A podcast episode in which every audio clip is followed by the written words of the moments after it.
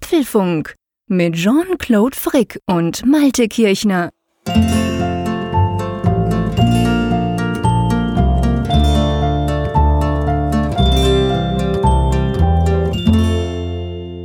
Apfelfunk 159 aufgenommen am Mittwoch, 6. März 2019.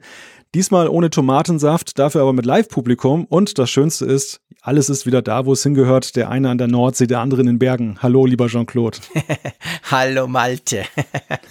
ja, genau. Du warst ja das letzte Mal in Hamburg, muss man ja wissen.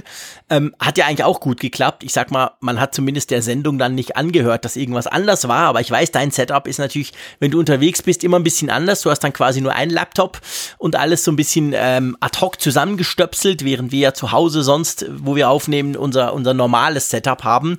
Fühlt sich schon besser an zu Hause, oder?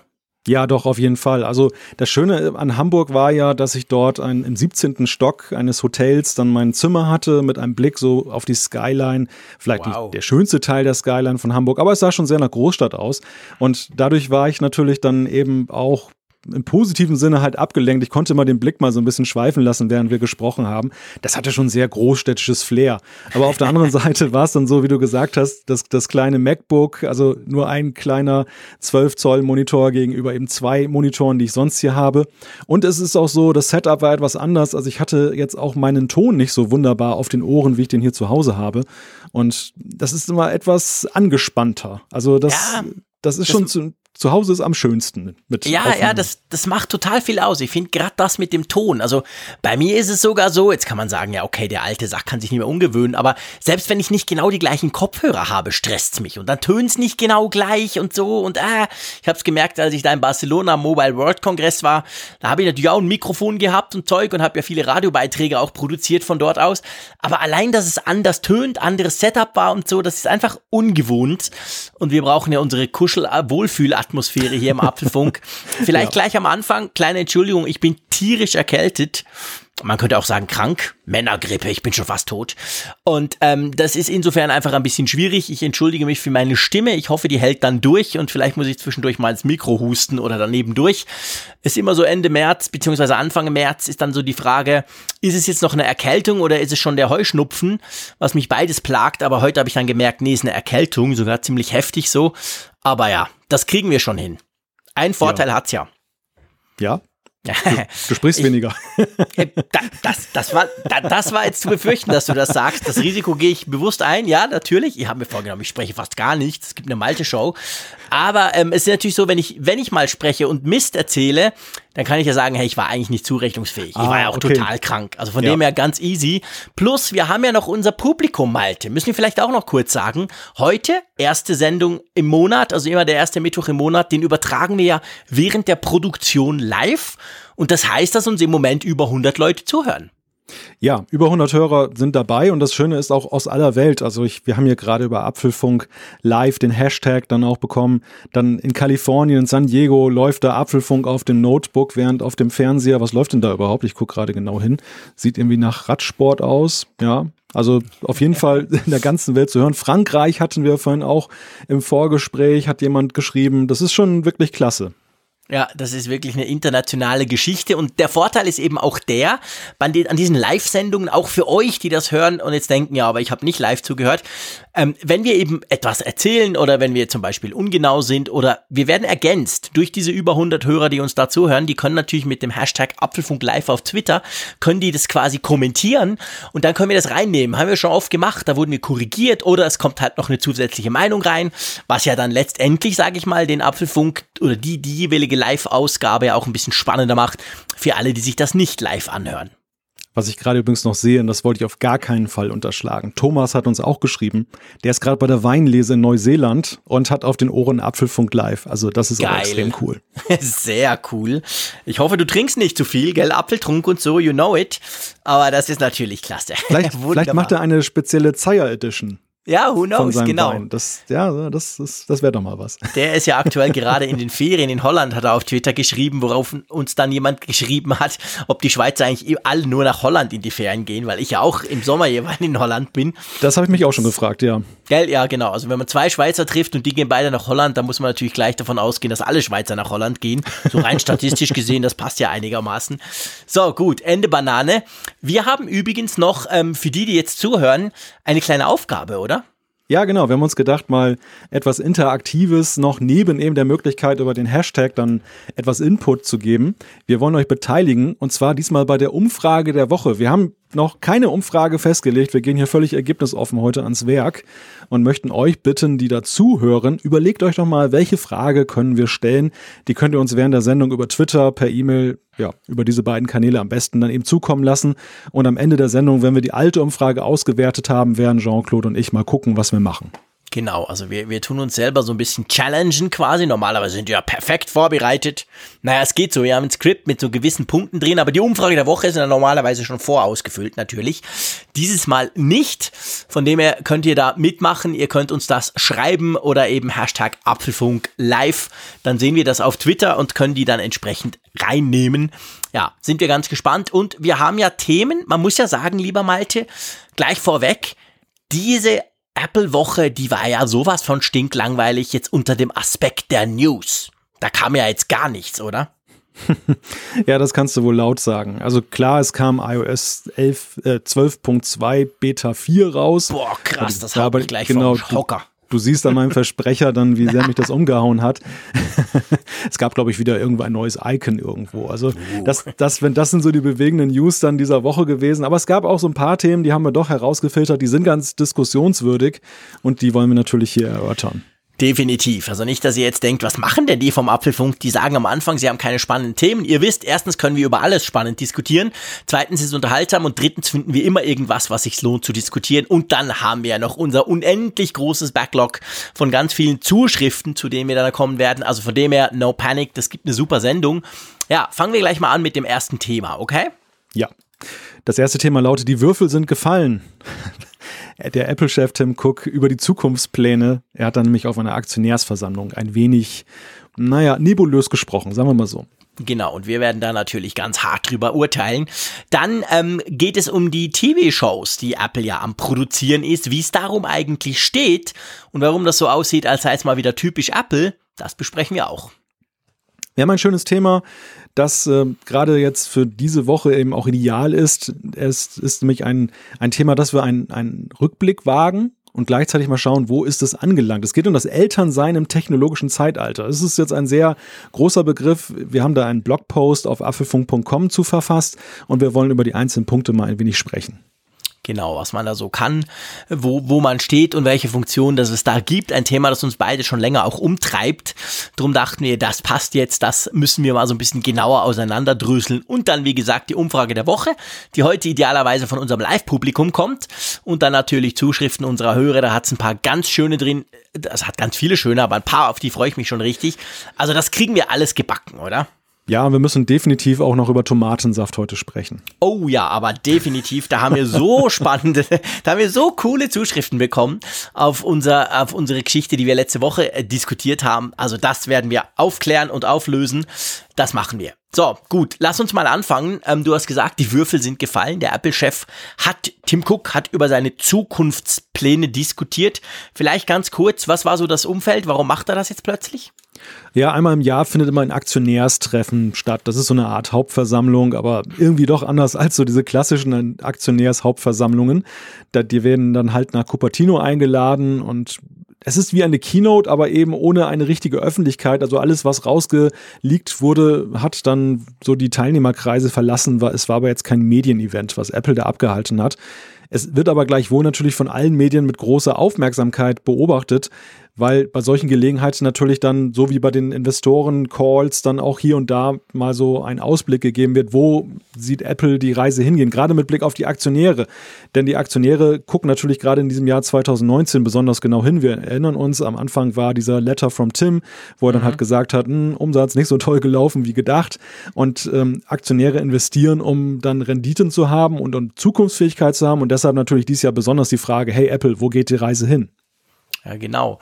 Und das, das, das Spannende finde ich ja, dass ich jetzt bei diesen Geschichten immer so ein bisschen hin und her gerissen bin.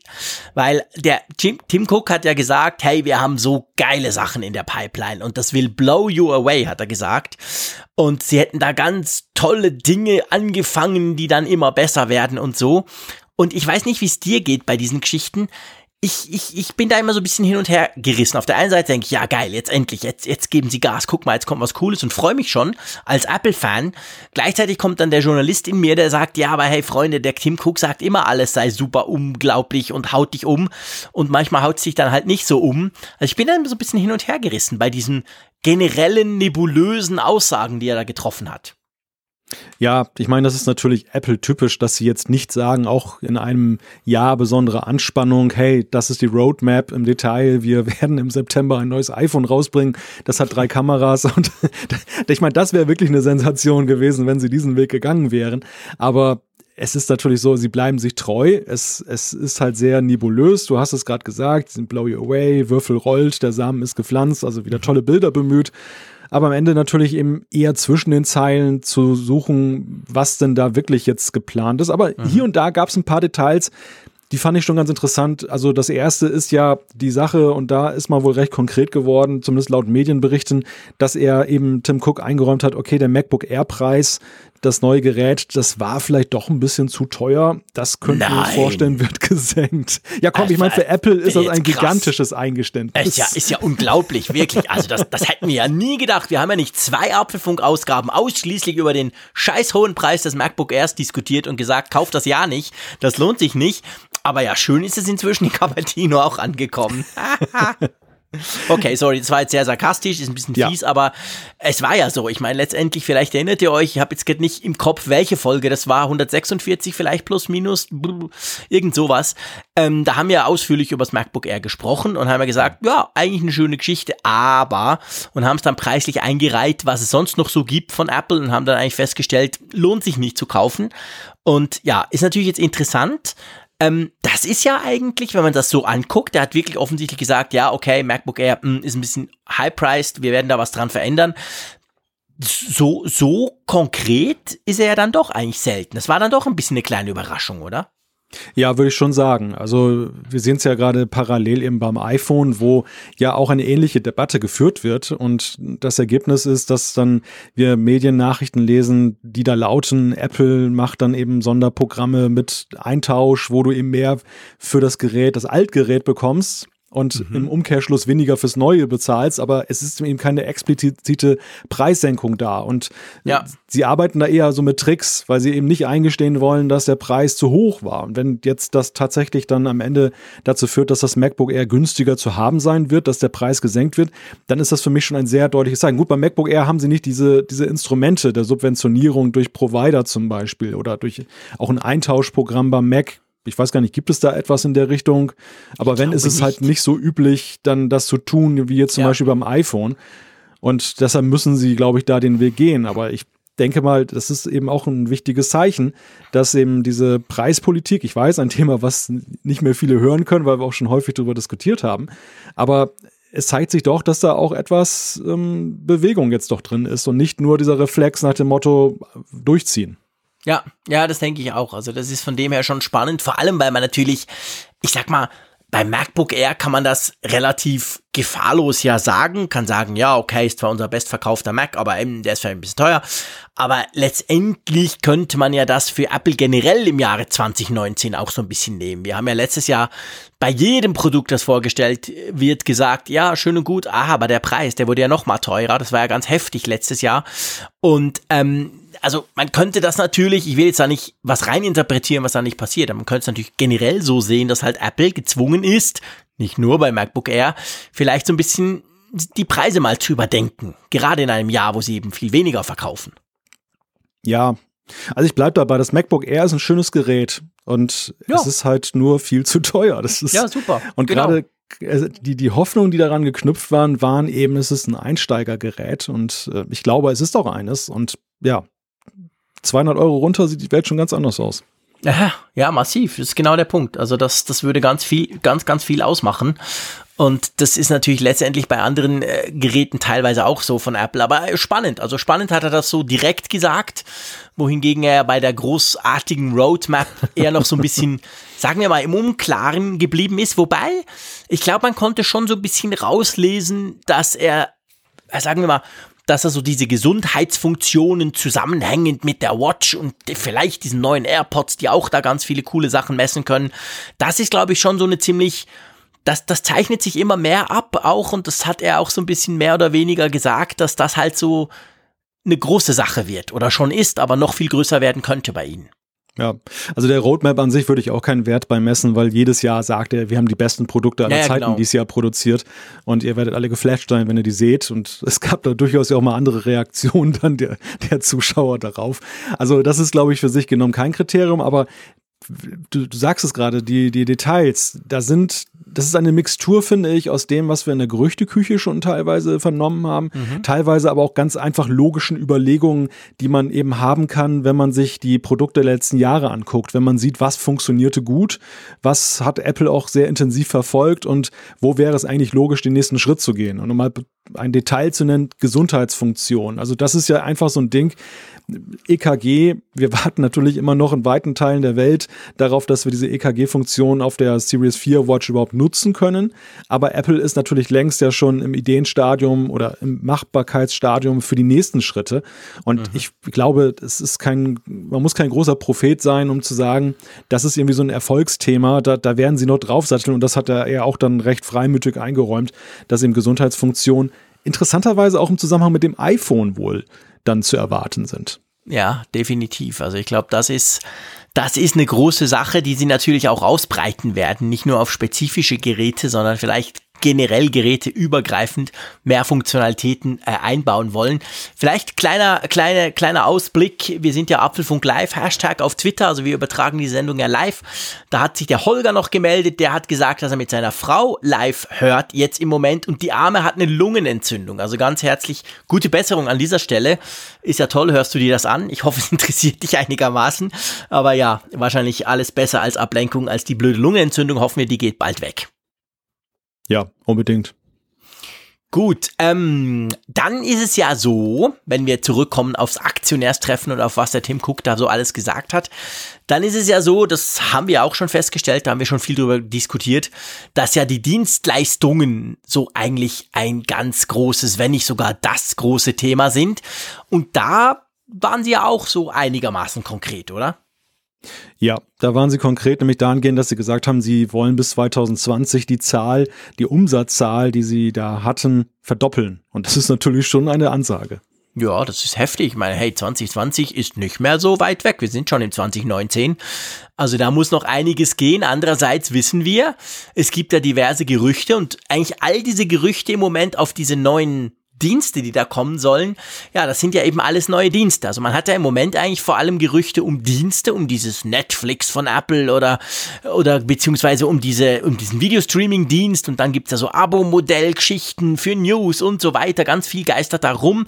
Und das ist ja alles Zeug, was direkt auf diese Dienstleistungssparte einzahlen würde. Ja, auf jeden Fall. Und wenn wir das jetzt mal einzeln besprechen, also ich glaube, dass das Einfachste ist ja, weil eigentlich schon gesetzt anzusehen, das TV-Ding. Ne? Also mhm. es ist ja klar, Apple wird irgendwas machen in Richtung TV-Content und Filme. Da sprechen wir ja auch im nächsten Thema dann auch schon drüber. Und das ist ja auch schon dann die Bestätigung, dass da etwas Großes im Kommen ist. Der andere Punkt, der sehr intensiv diskutiert wurde diese Woche, war Netflix für News. Also mhm. es gibt ja immer noch, ich, auch das ist ja nicht, es gibt dieses Produkt Apple News, ganz klar, das, das sich bislang reduziert auf die USA und wohl auch noch nicht so ist, wie es sein könnte. Aber alle sind ja in froher Erwartung, dass Apple eben wie seiner, seinerzeit den, den Musikmarkt, eben auch den Nachrichtenmarkt auf wirbelt und neu mhm. ordnet, möchte ich fast schon sagen. Wie, wie siehst du diese ganze Entwicklung? Hm. Wir haben ja letztes oder vorletztes Mal schon ein bisschen drüber gesprochen. Ähm, wie soll ich sagen? Wir haben, glaube ich, let was letztes Mal, als wir über die die die kolportierten Preise oder beziehungsweise Prozentanteile von diesem Newsdienst ähm, gesprochen haben, wo man Apple nachsagt, dass sie 50 Prozent der Einnahmen wollen. Ich weiß nicht mehr, war das letztes oder vorletztes Mal. Ähm, ich war ursprünglich war ich eigentlich sehr skeptisch, wenn wir es jetzt mal auf die News-Geschichte eingrenzen, weil ich so dachte, ja, was gibt's doch eigentlich alles schon und warum muss jetzt Apple kommen? Andererseits stelle ich persönlich fest, jedes Mal, wenn ich einen Beitrag, äh, zum Beispiel auf Twitter, ähm, weiterleite, der hinter einer Paywall steckt. Einer Paywall, by the way, wo man sich eigentlich nur E-Mail-Adressenmäßig einmal einloggen muss und danach kannst du 20 ähm, Beiträge gratis lesen. Also von dem her ist es nie ist nie so, dass du gleich zwei, zwei, drei Franken zahlen müsstest, dann kriege ich relativ viel Feedback, ah, oh, ist hinter der Paywall. Und wenn du dann nachfragst, ist es nicht unbedingt so, dass die Leute sagen, ja, nee, das ist mir zu blöd, ich zahle doch nicht, sondern es ist mehr so, ah, oh, da brauche ich wieder hier ein Login und es ist da so kompliziert und so.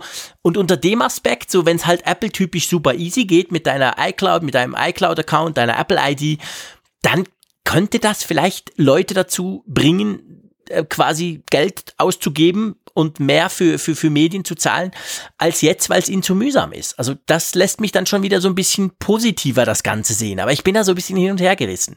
Wie siehst hm. du das? Du kommst ja aus der schreibenden Zunft. Es ist ein extrem vielschichtiges Thema, was man auch mhm. aus unterschiedlichsten Blickwinkeln betrachten kann mit der Frage, macht es Sinn oder warum könnte Apple daran interessiert sein? Grundsätzlich würde ich sagen, ist es ja so, die Medienbranche ist in gewisser Weise ja schon eben von diesen Giganten namens Apple, Samsung und Co. abhängig, wenn es um das Digitale geht, weil es ja letztendlich diese Geräte sind, über die die Sachen zu den Leuten gelangen. Mhm. Also klar, es gibt heute schon klar. Wege, um die, den Leuten eine Push-Nachricht zu schicken, um sie dann zu adressieren. Aber der beste Weg wäre ja der, dass es ins System integriert ist und das System ja dieses Bewusstsein schafft. Weißt du, es geht ja heutzutage einfach darum, die Leute sind reizüberflutet und mhm man muss eigentlich ständig ein Bewusstsein schaffen, dass sie dann, dass, dass das kanalisiert wird, das Verhalten. Dass ja, gesagt das wird, hey, ich muss irgendwie nochmal News jetzt auch konsumieren und so.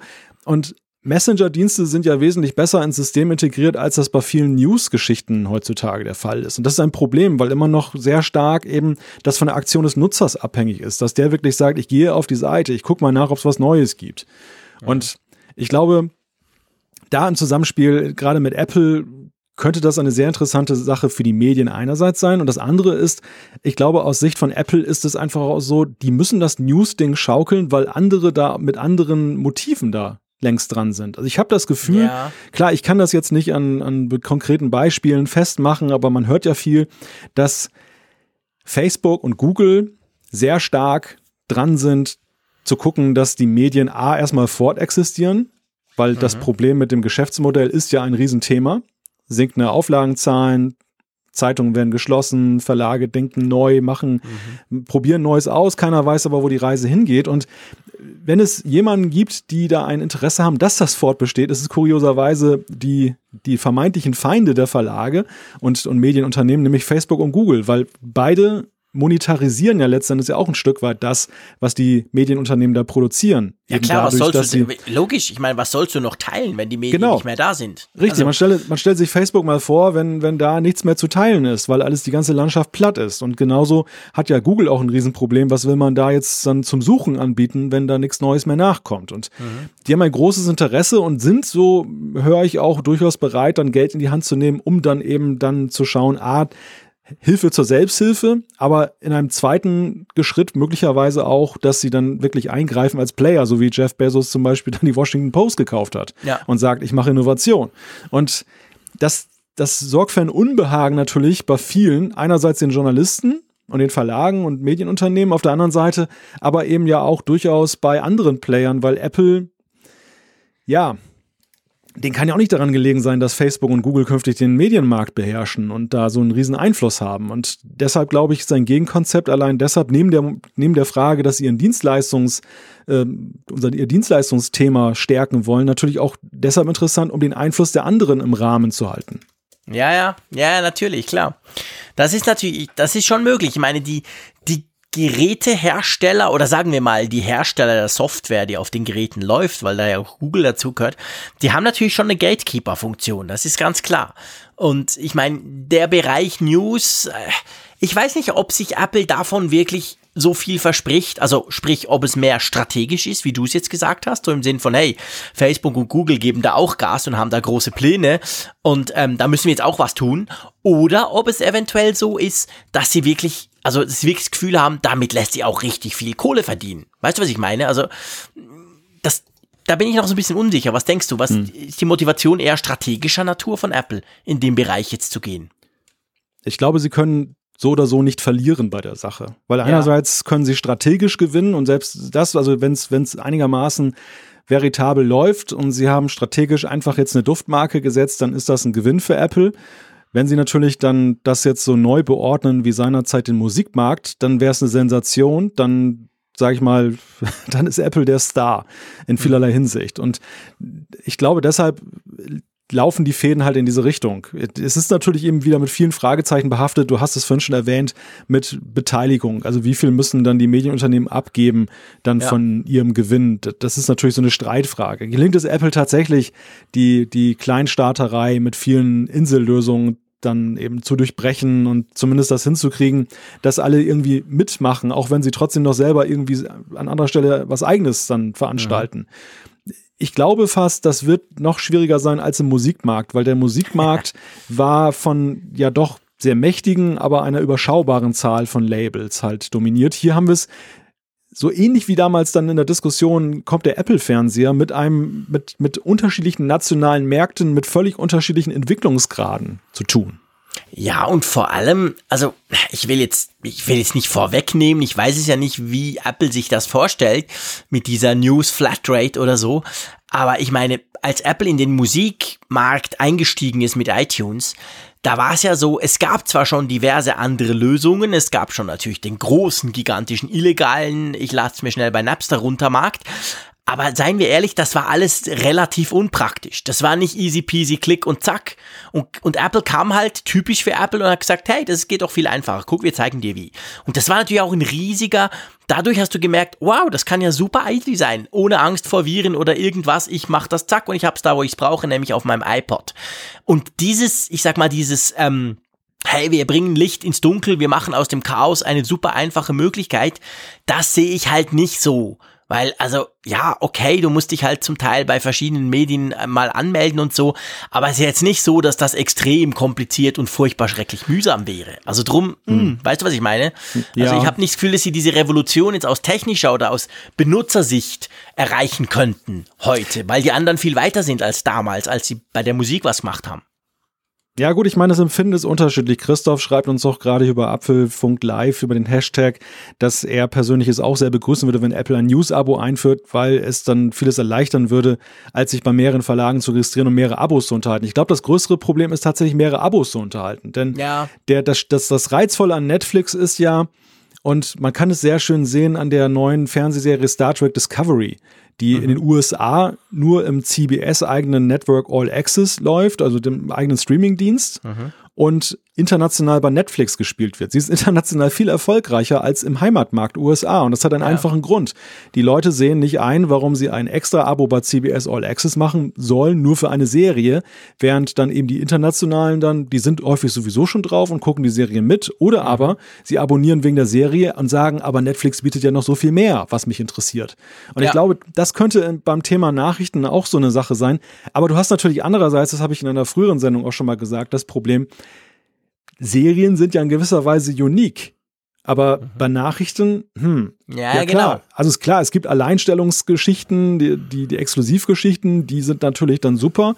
Aber es gibt eben auch sehr viel Nachrichtengeschehen, was ja fast deckungsgleich ist. Und klar, hier mit Nuancen hier, Schwerpunkt da, aber wie will man das, das denn ordnen? Das ist ja der große Unterschied. Das ist genau der Punkt. Und da ist natürlich die Frage der Motivation eines, äh, ich sag mal, eines Konsumenten wenn er das will, also wie, klar, ich meine, ich sag, hey, ich lese super gern die New York Times, ich habe da ein paar Autoren, denen ich wirklich gerne folge, die finde ich super spannend, für die zahle ich auch was.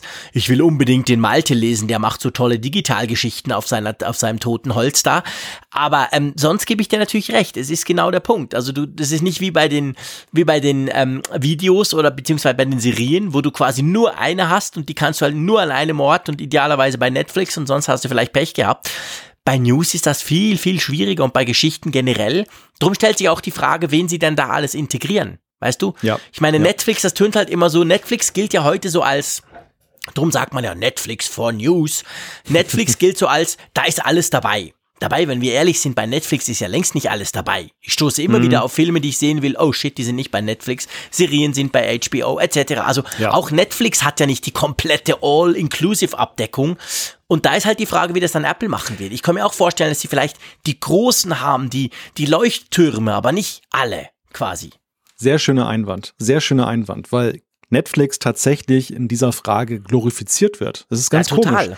Netflix gilt in jeder Hinsicht als Benchmark in dieser Nachrichtenvermarktung. Angefangen vom Preismodell, wo alle sagen, ja, es kann nur der 9,99 Preis sein, bis hin zur ähm, Frage letztendlich auch dann, dass dann so getan wird, als wenn Netflix die Lösung aller Probleme ist. Und das ist es, wie du ja zu Recht sagst, nicht. Es ist ja eben heute auch eben so, dass je nach Geschmack musst du ja dann doch mehrere Abos haben. Ja, du musst häufig Amazon Prime haben, wenn du ein Serienfreak bist. Es gibt so viele schöne Serien, die nur dort laufen mhm. und eben nicht bei Netflix und umgekehrt eben auch. Und also das Netflix ist ja nicht so generalistisch, wie es manchmal dargestellt wird. Nein. Und ja, und das, das klammert nämlich die große Frage aus, die wir ja gerade schon angetönt haben, nämlich des Doings. Ich glaube, es ist weniger die Frage, ob du sowas machst anstelle von Apple, sondern eher das größte Problem ist die Frage, wie du es machst. Mhm. Weil es so unglaublich schwierig ist und so viele Einwände auch geben wird von so, so viele Einzelinteressen, die da eine Rolle ja. spielen und dann das Wohl des Nutzers da auszuloten, dass der noch die besten News bekommt du kannst dich da fast nur in die Nesseln setzen. Wenn du eine Redaktion ransetzt, die kuratiert, dann, dann ist da auch schnell so ein, so ein ja, so ein Slang drin im Sinne von, ja, die, die präferieren ja immer die New York Times und, und das Wall Street Journal wird unterschlagen, weil es nicht mhm. positiv mhm. über Apple berichtet. Also du kommst da schnell in so ein Fahrwasser dann eben in, ja, genau. medial. Genau. Und wenn du den Roboter ranlässt, dann hast du eben das Problem, dass dann eben viel Murks drin ist, ne? Dass dann ja. doppelt und dreifach und irgendwie auch Quatsch dann drin steht und ja, das wird eine schwierige Frage und ich glaube, das ist auch einer der Punkte, warum wir schon so lange von dem News-Thema hören. Und es soll ja auch schon lange eben eine Chefredakteurin geben bei Apple und ähm, Leute, die daran arbeiten. Die macht ja wahnsinnig viel, von der liest man immer wieder. genau, richtig, richtig, ja. Die, aber ich glaube, die macht eine Menge gerade. Es muss bitter sein. Hinter den Kulissen ist die voll dran, total im Stress seit vielen Monaten. Aber ja, man merkt halt noch nichts. Ja, du, ich meine, es es sieht ja alles danach aus, als dass wir plus minus am 25. März ein Event erleben werden, wo Apple genau diese Geschichten vorstellt. Und ich meine, ja, die Spannung steigt. Ich rechne eigentlich auch mit mehr Leaks in den nächsten zwei, drei Wochen, je näher dieses Event dann kommt. Und dann muss man halt gucken. Also es gibt ja auch so, es gibt ja auch Gerüchte um ein Abo-Modell für Games, dass du quasi einfach die App Store Games irgendwie im Abo haben kannst und so. Also es gibt ja verschiedene Gerüchte, wobei halt schon die Frage ist, man weiß jetzt, Apple Dienstleistungen ist super wichtig und ob dann nicht einfach viele, mit vielen ein bisschen die Fantasie durchgeht und alles quasi auf irgendein Abo-Modell für alles erfinden und das dann Apple zuschreiben. Ja, ja klar. Und Apple muss auch aufpassen, dass sie nicht beliebig werden. Also dass, ja, dass genau. sie so eine gewisse Fokussierung behalten und nicht auf Däubel komm raus dann eben diese Services-Spart nach oben pushen, um eben dieses Umsatzziel zu erreichen. Also ich denke das gerade beim Thema Abo-Modell für Games. Mhm. Finde ich ist so ein Thema, hm, kann ich mir irgendwie schwer vorstellen mit Apple. Ja, gerade allem wenn du denkst, die Erfolgstitel sind ja auch nicht mal so Apple-freundlich jetzt im ja, Sinne von. Ja, ich wollte gerade sagen, vor allem ist ja das Problem, dass die allermeisten Games ja sowieso gratis sind. Ja. Wo gibt's, wo zahlst du noch richtig viel Kohle für ein Game? Ich würde ja gerne. Ich hasse diese, diese verdammten In-App-Purchases die ganze Zeit. Ich finde das schrecklich. Aber es ist halt so. Die ganze, das, das, das ganze Businessmodell hat sich ge gewechselt. Es gibt eigentlich fast kein Game mehr, wo du wirklich mal 10 Franken zahlen darfst und dann hast du Ruhe, sondern die sind alle gratis und dann geht's los. Und da würde ja ein Abo-Modell überhaupt keinen Sinn machen, beziehungsweise wollen die Publisher sicher nicht, weil die verdienen ja viel mehr Geld damit. Also das denke ich, das halte ich relativ für unwahrscheinlich, ehrlich gesagt. Ja, also ich meine, wenn du das, das nimmst, dann, dann ist es ja so, dass es ja eher noch eine qualitative Verbesserung des App Stores wäre. Denn es ja. ist ja gegenwärtig so, dass ja diese In-App Games ja gerade eben durch dieses überbordende Nutzen von Werbung, ständig wird eine Werbetafel vorgeschoben und im Grunde ist ja Erfolg auch häufig käuflich. Du weißt, okay, ich, kann, ja. ich muss eigentlich dann ganz viel Geld in die Hand nehmen und dann bin ich super erfolgreich und wenn ich es nicht bin, dann bin ich auf der Loser-Strecke. Äh, das, das würde die, die Qualität der Games ja eher erhöhen. Aber das Problem, was ich sehe, ist, wenn du mal in die Game-Markt guckst, da ist ja eben auch unglaublich viel, worum geballert wird. Und mhm. das, das ist ja wiederum für Apple doch schwer zu vermarkten. Ich glaube nicht, dass sie so diese, diese Gefechtssimulation, so Strategiespiele, wo dann eben Soldaten da in den Ring geschickt werden, dass sie das featuren wollen. Und ja, was, wie, wie kommen sie aus dem Dilemma raus? Nur Liebe-Games? Ja. Genau, nur Liebe-Games, mein kleiner Bauernhof oder sonst irgendwas, genau. Und die Games, die, die Leute wirklich wollen und spielen, sind dann nicht dabei. Unter Umständen. Wobei, lieber Malte, ich finde, das ist eine ideale Überleitung zum nächsten Thema. Bist du einverstanden mit mir? Ja. Das passt so gut, weil du nämlich jetzt gesagt hast, ja, weißt du, Apple, die quasseln ja immer rein und die wollen es immer wissen und diese komische Apple, wir haben, wir sind ganz lieb und jungfräulich und überhaupt.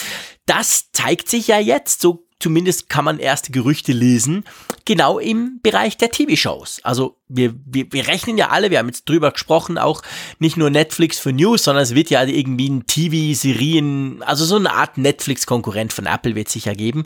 Und da wird offensichtlich schon fleißig produziert, also werden Inhalte, Apple-eigene Inhalte werden produziert.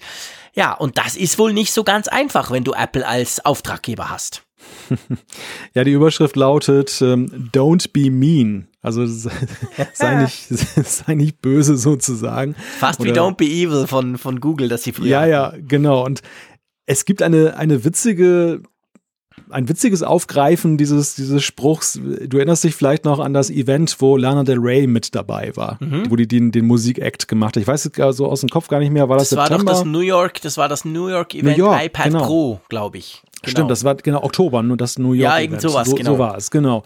Und sie war ja nun überraschenderweise der Musikgig am Ende und sie hat, hat dann so zwei, drei Lieder vorgetragen, aber leider waren es ja Lieder, wo sie eben drin flucht und die dann auch eben dann so, so Titel haben, die durchaus dann so, ja, in so eine anzügliche, etwas fluchende Richtung gehen.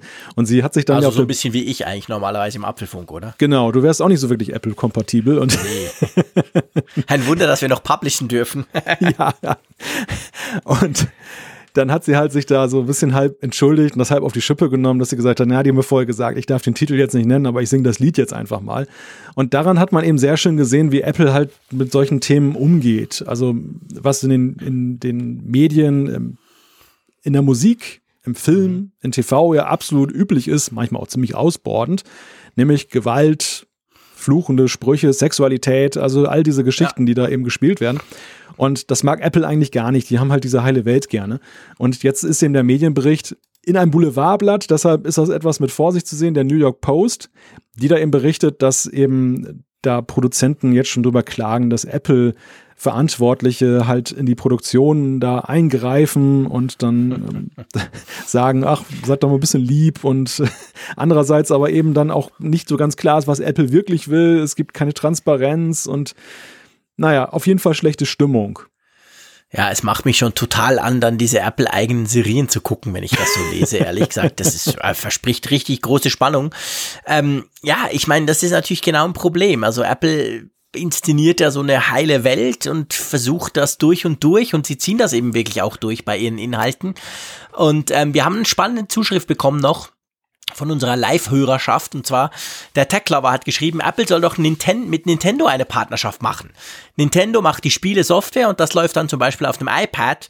Die zwei Firmen würden gut zueinander passen. Und da hat er natürlich recht. Also das ist jetzt wieder in Bezug auf Games, aber das ist natürlich, ich meine, Nintendo, die, die machen auch, sagen wir mal, die haben Family-Friendly quasi erfunden und sind damit unglaublich erfolgreich und brauchen eben nicht Ballerspiele, um irgendwie ihre Konsolen zu verkaufen. Das würde schon gut passen. Und man hat ja vor ein paar Jahren mal gemunkelt, dass Apple Nintendo kaufen wollte, noch bevor die ihre letzte Konsole rausgebracht haben. Wäre wahrscheinlich ein genialer, ähm, ein genialer Schritt gewesen, aber inzwischen ist wahrscheinlich Nintendo auch zu teuer. Mag sein, ja. Wir werden sehen. Aber finde ich, finde ich ein spannender, spannender Punkt, gerade so im, im Bereich von Games und eben dieser quasi Apple-Haltung. Aber was denkst du jetzt, was das für diese kolportierten TV-Shows oder für diese Serien, die da produziert werden, heißt. Sind die dann einfach scheiße langweilig oder meinst du, also ich stellt sich ja schon die Frage, ich meine, guck mal Netflix, da hast du eine brutale Bandbreite, brutal im eigentlichen Sinne des Wortes, äh, an Themen halt und auch zum Teil sehr unangenehme und sehr, hm. ja, es ist halt alles da. Aber das macht ja letztendlich auch super spannend. Und wenn jetzt Apple, ich sag mal, all diese, du hast es vorhin angesprochen, Geschichten weglässt, ja, was bleibt denn dann noch? Ich bin so hin und her gerissen bei dieser Nachricht. Also einerseits muss ich erstmal sagen, finde ich es natürlich auch von den Produzenten, wenn es denn alles überhaupt so stimmt, schon etwas naiv, dass sie da herangegangen sind mit dem Ansatz, das sind halt normale Produktionsbedingungen. Stimmt. Denn es ist ja bekannt, welche Haltung Apple zu diesen Themen hat und auch generell auch zum Thema Transparenz und ähm, Entscheidungsketten und so. Also bei so einer erfolgreichen Company, über die so viel berichtet wird, dann zu glauben, dass es dann im Falle der eigenen Produktion aber mal völlig anders läuft, nämlich so wie sonst immer, halte ich schon für ja. ziemlich naiv und äh, hat mich dann auch ein bisschen amüsiert. Der andere Punkt ist, wenn du mich fragst, mit welchen Gefühlen sehe ich denn diesen Produkten entgegen? Hm, ja. Einerseits muss ich dir sagen, ist es so, klar, diese Gewaltdarstellung, dieses durchaus sehr ich meine, im Verlauf der Serien, wenn wir denken, 80er Jahre, die Serien, die waren ja ganz harmlos. A-Team zum Beispiel. Die haben zwar rumgeballert ja, wie die Wilden, aber es gab nie Tote und nicht mal Verletzte und ähm, das war witzig. Mit Kriegswaffen gearbeitet, aber kein Mensch verletzt. Genau. Ernsthaft. Und dann gab es ja eine Kurve in den 90er Jahren bis zur jetzigen Gegenwart, wo ja eben dann Serien immer expliziter, immer mhm. gewalttätiger und, und, drastischer auch werden. Und das ist ja manchmal auch schon wirklich heftig, mit was man da konfrontiert ja, absolut. wird. Mir stellt sich halt manchmal schon die Frage, ob man nicht auch sich mal bemühen kann, ein Alternativangebot zu schaffen, auch eine gute Serie mal zu machen, ohne dass sie dann immer gleich dann mit einer, einem neuen Highscore von Toten oder sehr expliziten Darstellungen daherkommt. Das ist schon eine Frage, die mich bewegt. Ja. Aber und das sage ich auch, auf der anderen Seite ist es so, wenn die Produzenten selber nicht Bock drauf haben, das zu tun, und der Auftraggeber kommt aber an und sagt, hey, mach das mal so, dann glaube ich, kann nichts bei herauskommen. Weil das muss aus Überzeugung laufen. Weißt du, wenn, mhm. wenn du Kreativen sagst, die eigentlich eine ganz andere Auffassung haben, mach es mal so und so, und die, die zeigen sich nicht überzeugt, sondern sagen ganz im Gegenteil noch der Boulevardzeitung, hey, pass auf, Apple mischt sich hier ein und wir können das doch so toll und die wollen das anders, Meinst du wirklich, dass da irgendwie was bei rauskommt? Ich befürchte, das wird dann Krampf hoch 10. Die werden sicherlich das erfüllen, was der Auftraggeber will, weil der bezahlt die Musik, also wird sie auch so gespielt. Aber ich kann mir nicht vorstellen, dass das dann wirklich so eindrücklich künstlerisch wertvoll wird im Sinne von, wir erfinden jetzt mal die Serie neu, ohne dass es gleich Tote gibt. Oder beleidigende ja. Sprache oder was weiß ich. Ja, da bin ich ganz bei dir. Also ich, ich vielleicht generell, also ich bin ja noch mehr ein Kind der 80er als du. Ich war 1980 sieben Jahre alt. Das heißt, ich habe dann langsam angefangen, Fernsehen zu gucken und bin all mit diesen, wie ich noch heute finde, coolen Serien aufgewachsen. Und das stimmt schon, das ging ja auch. Gute Unterhaltung muss ja nicht zwingend irgendwie so explizit sein, wie es heute zum Teil der Fall ist. Da bin ich ganz bei dir.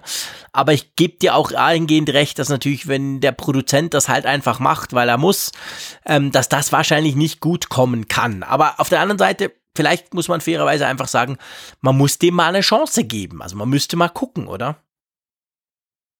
Ja, klar. Ich meine, die, die Chance werden wir zwangsläufig der Sache geben, weil es wird ja wohl etwas kommen und wir gucken es uns dann an.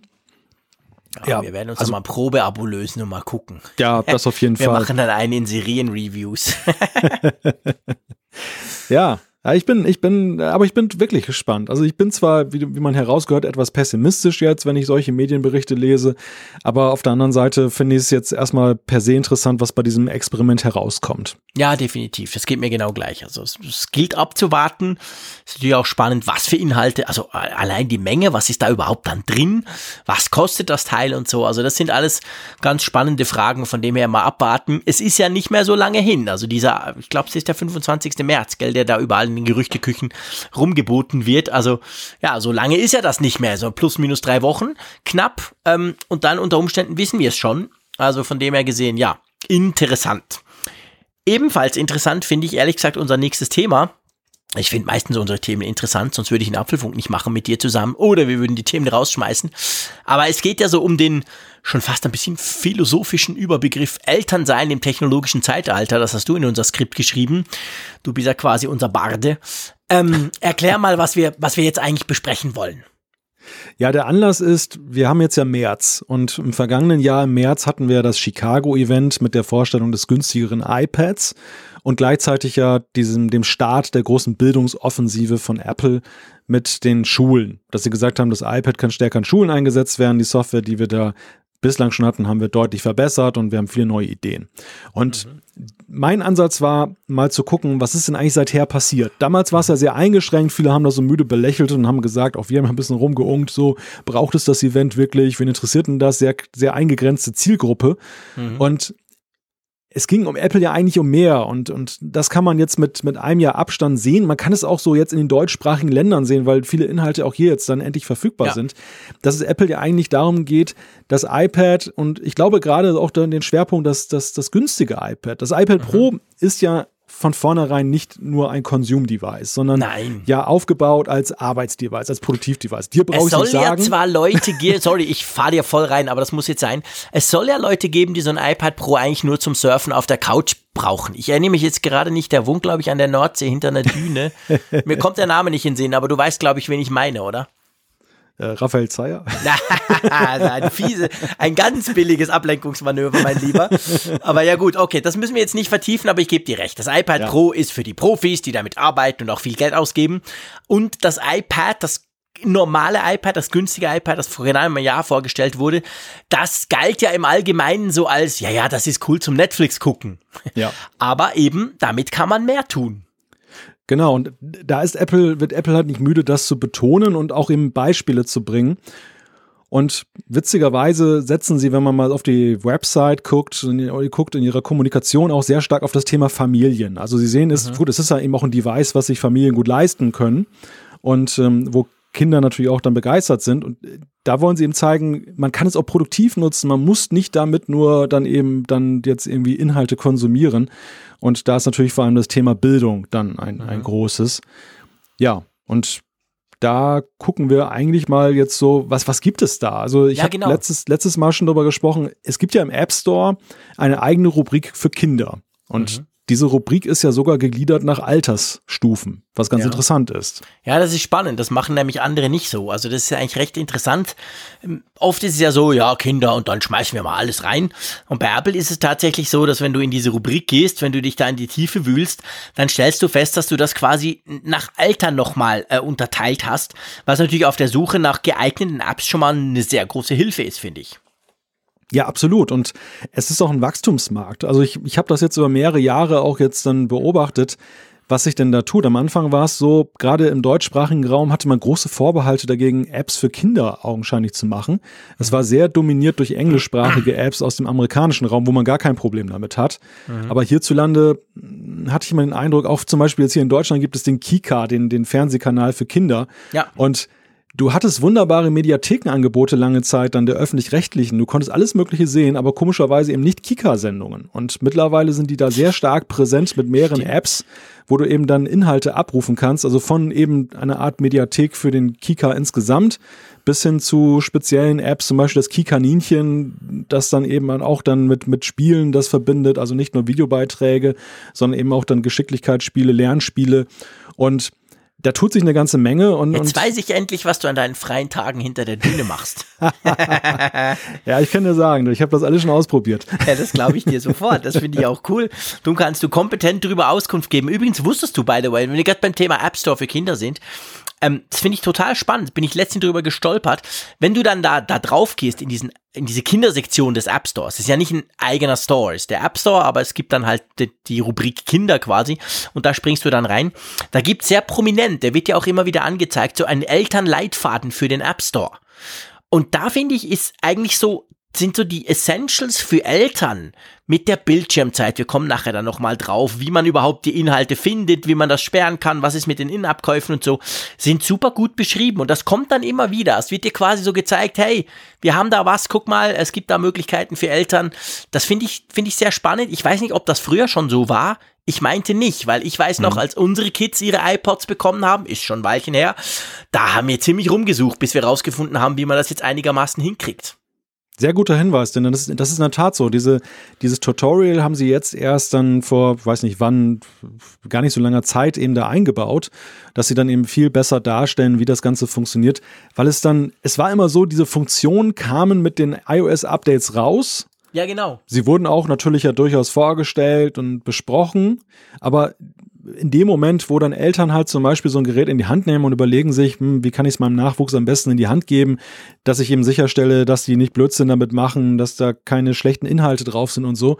In dem Moment standen viele immer davor und, und sahen gar nicht die Möglichkeiten, die das Gerät bietet und haben das Ding dann wahrscheinlich dann dem recht schutzlos oder das Kind dann eben das, die, diese, diese Inhalte recht schutzlos ausgeliefert. Ja. Und ja, das ist dann eine, eine wichtige Aufklärungsarbeit, die man machen muss, weil die, die Möglichkeiten mittlerweile auch sehr vielfältig sind und durchaus auch kompliziert. Also was heißt kompliziert, aber so, so umfangreich, dass man sich halt erstmal mit beschäftigen muss, um mhm. dann eben herauszufinden für sich, was will ich denn da eigentlich steuern. Mhm. Ja, definitiv. Also das ist, das ist wirklich spannend, was man da alles so tun kann inzwischen. Wir haben übrigens noch ein, ein Feedback bekommen via Hashtag Apfelfunk Live von einem unserer 120 Hörerinnen oder Hörer, die im Moment gerade zuhören bei der Aufnahme, wo er sagt, dass vor allem in der Schweiz mit dem sogenannten Lehrplan 21, das ist so eine Schulreform, nimmt das iPad eine führende Rolle in den Schulen ein. Apple School Manager und MDM sei Dank kann man die Geräte wesentlich besser ver verwenden und verwalten. Also bei uns ist das schon auch, also was heißt, ich nehme an, bei euch ist es wahrscheinlich ähnlich, aber das ist schon auch ein großes Thema, dass man halt sagt, okay, je nach Stufe setzt man iPads ein, die kann man super administrieren und da gibt's eben auch vor allem viele Inhalte, die man dann nutzen kann. Ja, als Kontrastprogramm dann die, die Zuschrift von die Apfelfamilie, der da schreibt, leider machen unsere Schulen alle nicht mit, er meint jetzt Deutschland, glaube ich, äh, weder mit Apple, Bayern. Google oder Microsoft. Ähm, bei den Smartphones wird in der Schulordnung sogar von illegaler Abhörung gesprochen. Ich, ich weiß, dass das sehr unterschiedlich gesehen wird ähm, oder auch gehandhabt wird, weil in Deutschland mhm. ist es ja eben so, das ist Bundesländersache, die ganze ja, Geschichte. Und äh, jedes Bundesland hat da so seine ganz eigene Auffassung. Es ist zwar gerade so, es gibt da irgendwie so einen Digitalpakt, der da eben dann ähm, es ermöglichen soll, dass der Bund Gelder gibt und damit natürlich auch ein bisschen Einfluss darauf nimmt, wie das mit der Digitalisierung der Schulen weitergeht. War sehr umstritten, weil das natürlich dann so gegen den Föderalismus hier im Lande war. Mhm. Aber mittlerweile ist das durch. Aber trotzdem, es ist eben wirklich momentan noch ein extremes Länderthema hier und ähm, ja, dementsprechend genauso, wie sich das hier jetzt auch gerade darstellt in der Zuschriftenlandschaft. Ja, das ist bei uns auch. Also bei uns ist es natürlich kantonal geregelt, also wie bei euch auf Länderebene.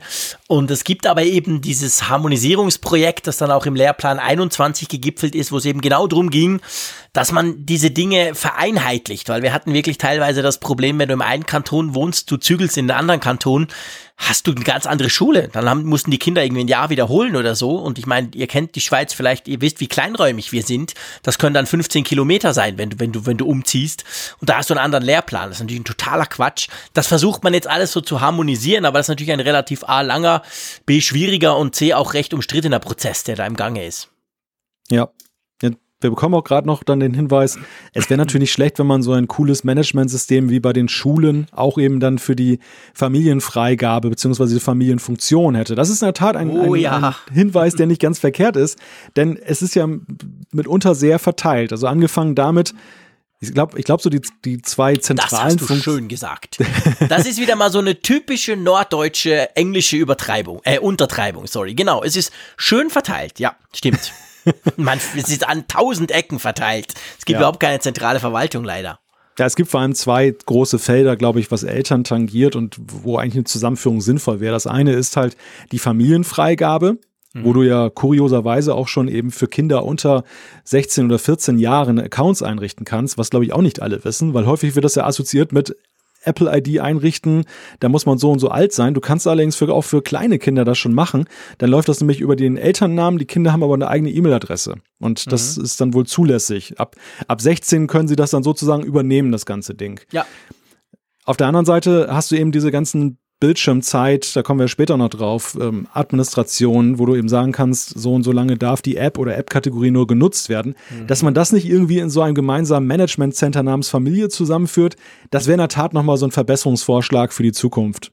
Ja, total. Das ist, das ist, es gibt inzwischen extrem viele super nützliche Funktionen aber die sind noch zu verteilt. Dadurch findet man sie nicht und man hat auch manchmal das Gefühl, die spielen noch nicht so richtig ineinander. Wir kommen dann nachher vor allem beim Thema Bildschirmzeit dazu. Aber ähm, ich sag mal, da ist schon sehr, sehr viel gegangen. Und jetzt stellt sich natürlich die Frage, du hast am Anfang ja so gesagt, hey, vor einem Jahr wurde eben dieses iPad vorgestellt, mit dem man ja viel mehr machen kann. Jetzt haben wir mal über den App Store gesprochen für Kinder oder über die Kindersektion des App Stores, so muss man es eigentlich konkret sagen.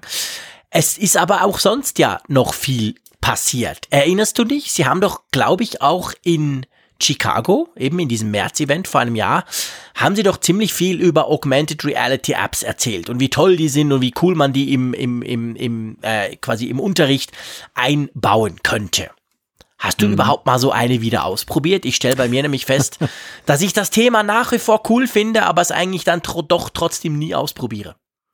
Ja, das ist in der Tat so. Also ich habe das jetzt für diesen Blogpost dann auch dann natürlich wieder in die Hand genommen, habe die Raupe Nimmersatt mal über den Bildschirm laufen lassen oder besser gesagt über den Holztisch und habe mir dabei zugesehen oder sie sogar beeinflusst, dass sie den großen saftigen Apfel isst. Du hast die Raupe Nimmersatt beeinflusst, na sowas.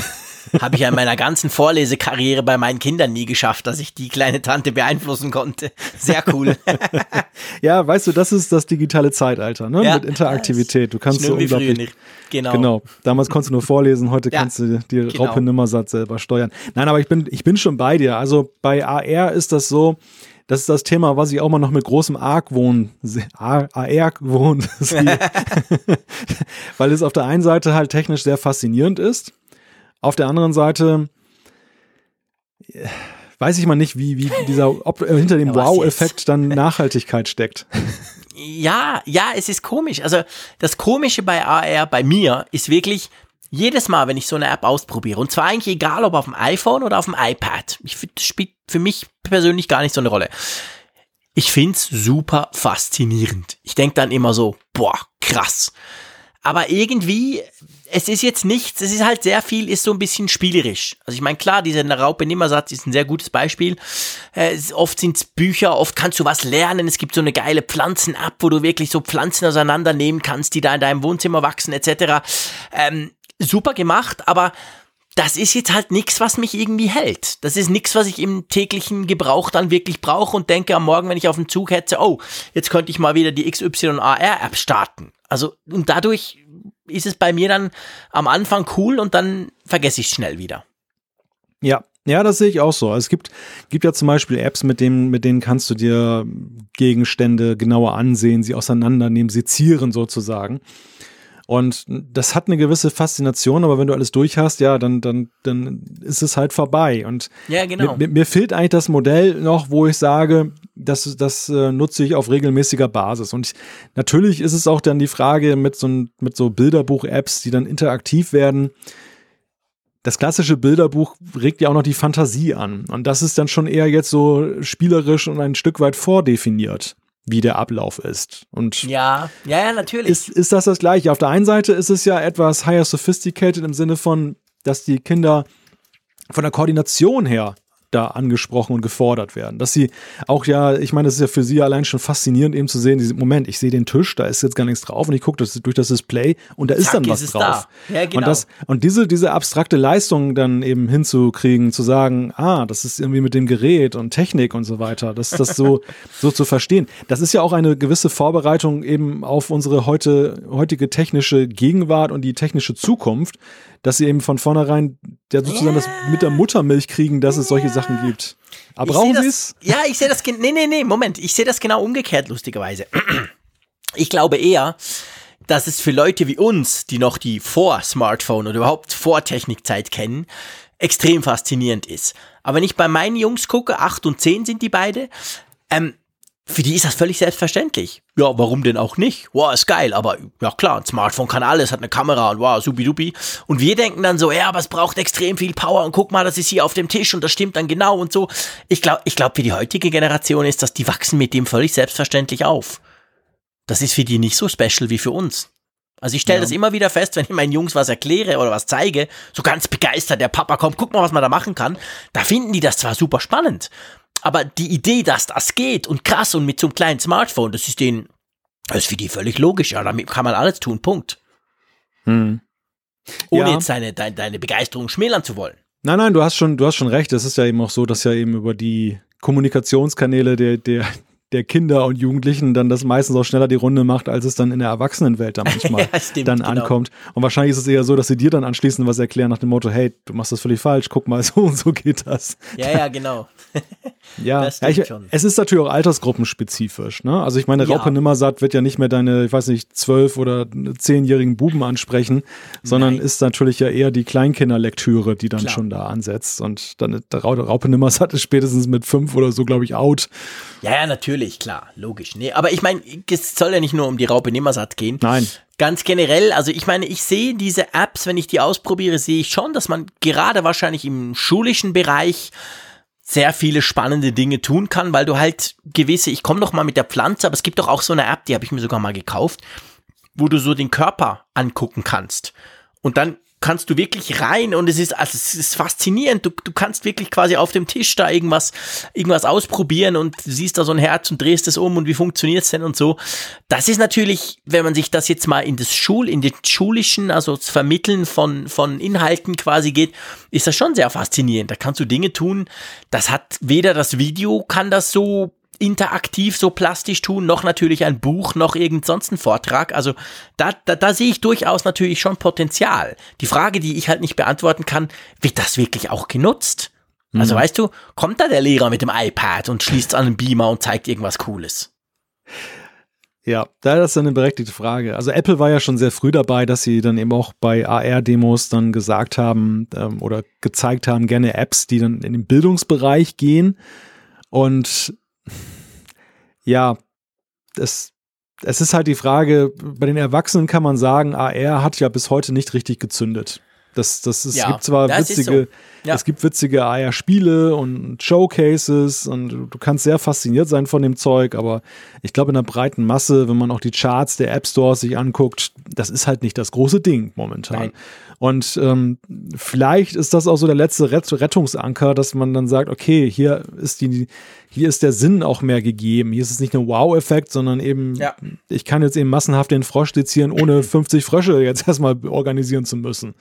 Und, und äh, sowas in der Richtung. Aber selbst da, ja, ich würde also von, von allem, was da so passiert ist, würde ich noch dann das hier als am meisten mit einem Fragezeichen versehen ja. ansehen. Dann, ob das wirklich jetzt dann das weitergebracht hat.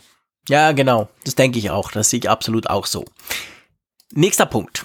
Oder nächstes interessantes Thema, wo ich überhaupt nicht mitreden kann, aber ihr wisst, ihr kennt mich, das hält mich überhaupt nicht ab, davon damit mitzudiskutieren. Trotzdem, es wurde ja auch nicht, glaube ich, am Chicago-Event, aber dann zumindest wurde es nochmal gepusht, gibt's ja diese Initiative Everyone, wie geht's, can code, glaube ich, oder? Genau, can code, ja. genau. Everyone can code.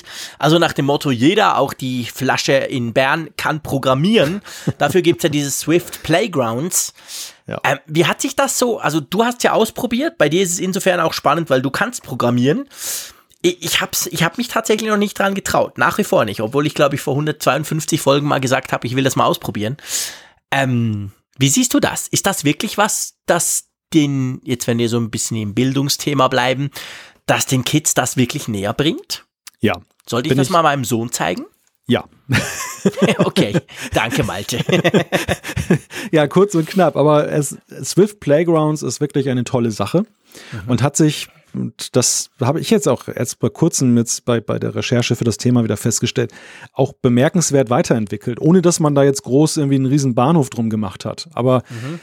Swift Playgrounds war ja am Anfang eben eine Beta, die, pff, erinnere mich kurz, welches iOS war es, irgendwie parallel zur, zur iOS-Veröffentlichung äh, oder iOS-Beta lief und dann am Anfang ja mehr oder weniger so aus drei, vier Sachen bestand. Dann mhm. eben dieses Einstiegstutorial da mit dem Byte, das ist so eine animierte Figur, wo ja. es am Anfang ganz einfach ist, also wo, wo Kinder dann, dann, sie haben links oder rechts eine animierte Welt mit so einem lustigen Cartoon-Charakter und der muss dann halt Treppenstufen gehen und einen Weg lang gehen und dann muss er springen, um da zum Beispiel irgendeine so Belohnung runterzuholen. Und die Kinder steuern das nicht irgendwie mit Pfeiltasten oder Touch, sondern sie müssen Code schreiben. Einfache mhm. Funktionsaufrufe. Es gibt dann so Collect Gem, äh, Walk Forward und so weiter. Und das müssen sie in eine richtige Reihenfolge bringen. Und von jedem, von jedem Kapitel aus wird's dann eben komplexer. Dann mit Schleifen, dass dann eben sie nicht mehr eben dann 50 Anweisungen machen, sondern nur vier, die aber dann ja. mit so einer Vorschleife wiederholen. Und das Ganze ist wirklich kinderleicht am Anfang und steigert sich dann. Und das ist halt das Bemerkenswerte. Das ist halt sehr gewachsen über die Jahre. Mhm. Mittlerweile gibt es neben Byte auch noch ein paar andere Charaktere auszuwählen. Also eben, man kann es so ein bisschen customizen und auf der anderen Seite eben auch sehr viele Kapitel und auch Zubehör. Und das Zubehör finde ich noch am, am witzigsten. Da, da kannst du dann ganze Roboter kaufen, die dann halt auf dem Tisch tanzen und aber eben durch Programmierung. Du musst es programmieren echt? und dann kannst also du dem physikalisch, so also echte, nicht virtuelle echt? Roboter. Nein, nein, das ist keine AR-Geschichte, sondern es ist ein, ein physikalischer Roboter. Sieht ein bisschen, es gibt auch von Lego was, aber es gibt auch so von anderen Herstellern Dinger, die sind per Bluetooth dann verbunden mit dem iPad und du kannst auf dem iPad dann so Anweisungen geben und ähm, ja, einen Code schreiben letzten Endes, um den halt zu bewegen, dass er halt Geil. die Arme nach oben macht und zum Takt dann. okay. Und das ist halt, es ist halt, glaube ich, ein super Kinderspielzeug. Cool. Das ist so mhm. Lego-Technik, so der, der, der Neuzeit. Advanced, ja, genau. Ja, ja, genau. Es ist total, macht total Spaß. Und wow. Und wie gesagt, man, man, ich merke auch in deiner Reaktion, man hat es gar nicht so mitgekriegt, was da passiert ist. Ja, genau. So in der breiten genau. Öffentlichkeit. Und das ist eine sehr schöne Weiterentwicklung. Und am Ende ist es so, muss ich sagen, wenn ich mal so einige Inhalte noch runtergeladen habe und habe die mir angeguckt, das ist halt nicht nur Spiel. Du kannst es ja. wirklich, du kannst in Swift Playgrounds, angefangen von diesem Kinderbeispiel, hinkommen am Ende, dass du wirklich ein Swift-Programmierer bist und kannst dich hinsetzen und mit Xcode da fast schon eine App bauen, weil du letztendlich, du hast das Know-how, um Swift-Code zu schreiben, um ihn zu verstehen, um Programmierung zu verstehen, auch objektorientierte und Krass. dann einfach loszulegen. Und das finde ich ist schon echt eine Leistung. Ah, man sollte mehr Zeit haben, lieber Malte. Ja, das man stimmt. sollte 30 Stunden pro Tag haben, das wäre so praktisch, da könnte man ein paar Stunden in, dieses, in diese Geschichte rein investieren. Ja, ich nehme es mir einmal mehr vor. Mal gucken, wenn wir bei Folge 250 sind, wo ich stehe. Aber es ist schon sehr spannend. Tönt jetzt einmal mehr, was du jetzt da erklärst, so, so plastisch und tönt super spannend. Ich werde es, glaube ich, mal meinen Kids geben. Die werden mich dann links überholen, sowieso aus dem Stand. Und dann schauen wir mal. Es gab ja noch eine andere Everyone kann irgendwas machen ähm, Reihe.